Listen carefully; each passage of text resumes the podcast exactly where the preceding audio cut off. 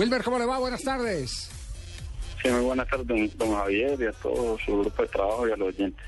Me imagino que feliz con la notificación oficial de FIFA o ya internamente le habían eh, dado a conocer eh, la buena nueva. No, no, en realidad usted que no tiene aspiraciones. Han sido estos últimos tres años del proceso de la FIFA que se han hecho las cosas bien, pero hasta que yo no viera la notificación oficial y el nombre mío ahí, no podía eh, estar eh, tranquilo. Entonces, cuando lo vi esta mañana, pude respirar mejor y, bueno, y poder contarle a mi familia y, y estar todo el mundo contento por este logro tan importante. ¿Y uno qué hace? ¿Se dedica a visionar lo que viene o cuando recibe una noticia de esa se devuelve y, por ejemplo, se acuerda que fue árbitro del polifútbol? Sí, no, en realidad le pasan a uno muchas cosas por la cabeza porque han sido 21 años ya de árbitro. Comencé desde los 12 árbitros en serio a meterme a una cancha a impartir justicia.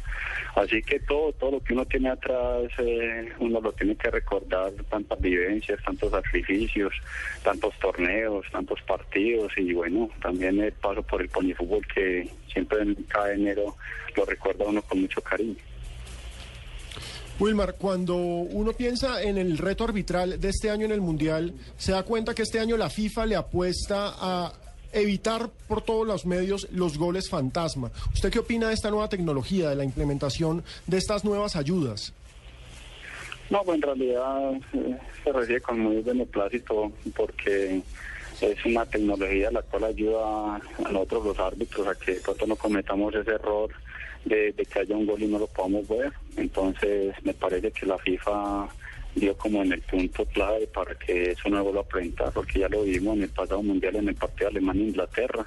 Entonces queremos que, que todo salga bien, la FIFA quiere que todo salga perfecto y bueno, esperamos que, que nosotros, eh, todos los árbitros que estamos seleccionados, vayamos al mundial a hacer una buena presentación.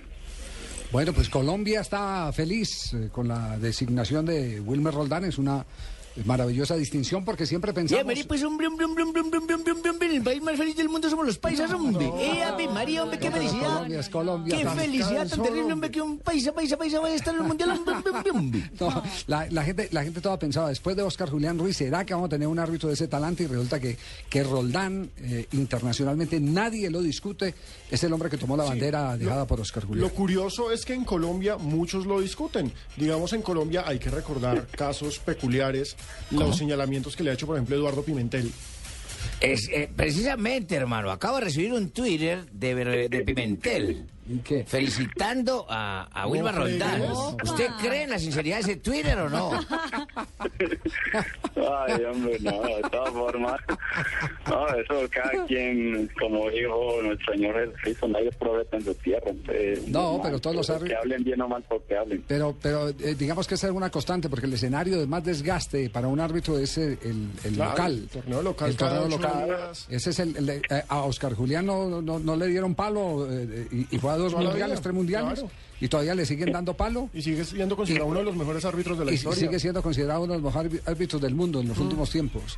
Eh, en, Brasil y en Argentina ocurre el mismo fenómeno. Les dan palo adentro y, se les jalaba el trabajo afuera.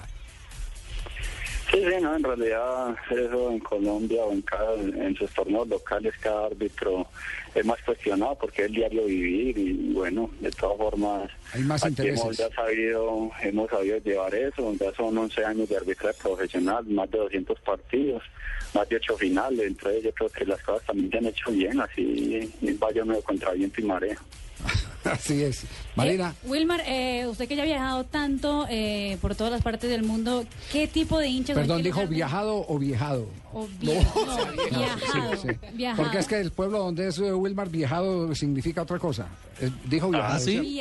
En remedios. En remedios. Viajado de viajar. Sí, exactamente. Ah, ¿Cuál, en qué lugar la gente más grita al árbitro durante el partido? Yo sé quién sabe lo que usted pregunta. La respuesta del arbitrólogo que estará en un mundial.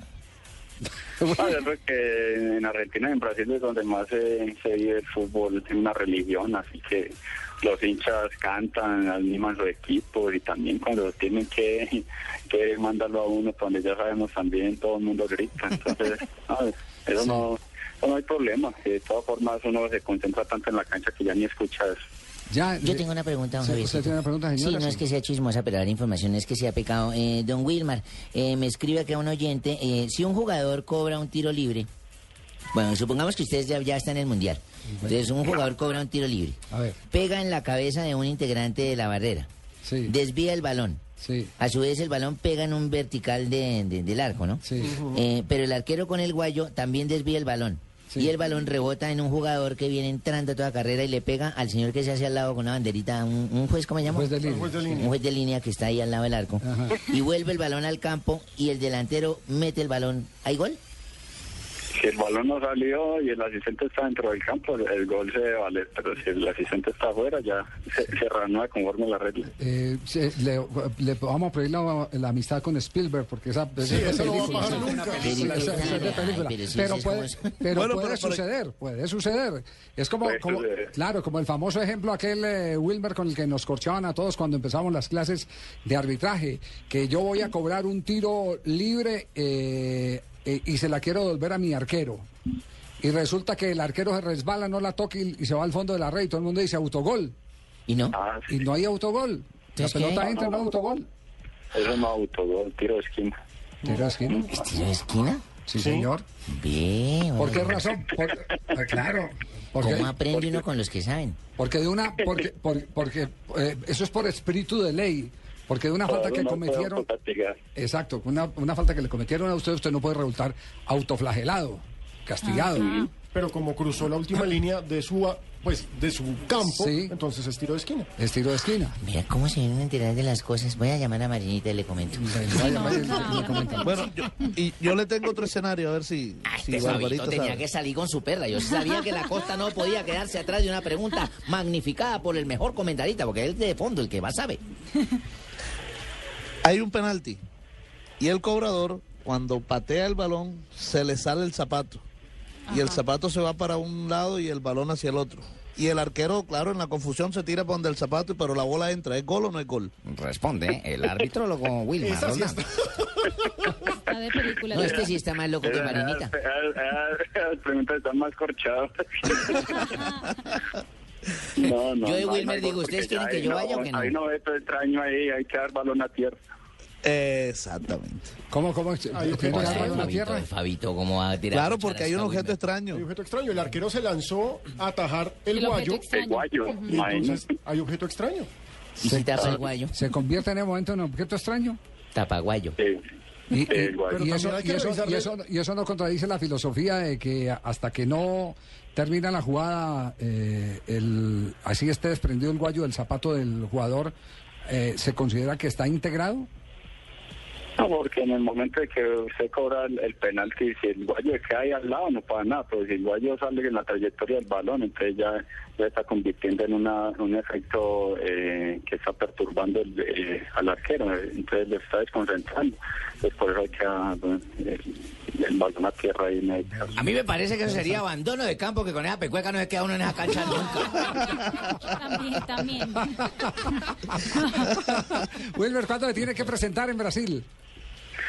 No, pues ahora vamos en, en- ahora en febrero vamos para ir a las Canarias a presentar unas pruebas y un seminario y después en, en abril a sur y, y bueno la última semana de mayo yo creo que ya tendríamos que estar empacando ya para llegar a Río de Janeiro. No, eh, William, para que ya vayas a, a- acostumbrando el oído, en portugués, lo, lo que la gente grita en el estadio contra los árbitros generalmente es ese cántico. Ey, juiz, vai tomar no cu. Ey, juiz, vai tomar no cu. Traduzca, por favor. que se vaya de la mano con Wilmer. Sí, ahí ahí no falta eh, los cantos Sí, pero, o pero, banderina, pero- pero ¿entendió ese o no? cantan. Porque el ¿Ah? filo de puta sí es fácil, ese sí, pero, pero Sí, ese... sí, sí, pero Ey, este- juiz, este va- va- vai va a tomar no cu. Nuku es una de las peores groserías y antes ya uno la uno las conoce. Y algún, alguna vez un jugador se equivocó, creyó que yo no sabía hablar portugués y, y- y me dijo eh, eh, arbitraje en fraco. Y yo le dije, más fraco pues usted va embora. Y ahí le dijo que, que, que no toma en frasco. Y ahí, te, ahí le dijo, vai tomar no cu. no, no, no. Ah, no. después, me, eh, después me dijo eso y me dijo otra, pues ya tenía la roba encima del cartado de Hermano. Oiga, pero, pero ¿sabes qué traduce ese Baito cántico? Marco sería, sería jódete. Pero en Brasil sí es muy fuerte decir Es eso. muy fuerte decir Sí. Sí, joder. sí, no es muy fuerte, que ya acá es- es- Aquí, joder. esa o, o decir macaco, una cosa así muy fuerte. Claro, pero Macacao ya es un, Un insulto racista, personal, sí, sí, racista. Exactamente, Sí. sí. Indudablemente. Eh, eh, Hágame el favor, si lo llegan a insultar, usted me pasa el teléfono y yo mando no, a Chile no, y a Topo no, para que se encarguen de esos insultos. Muchísimas gracias. no, oiga, ¿sabe que está en primer lugar en, en Argentina? Me- me- Muchísimas me- graciz, don Javier. Muy amable por todos los argentinos que escriben. en Argentina. Allá estamos Volando. pendientes. Sí, Mandaremos dólares a todos de premio. No, Muchísimas gracias. no.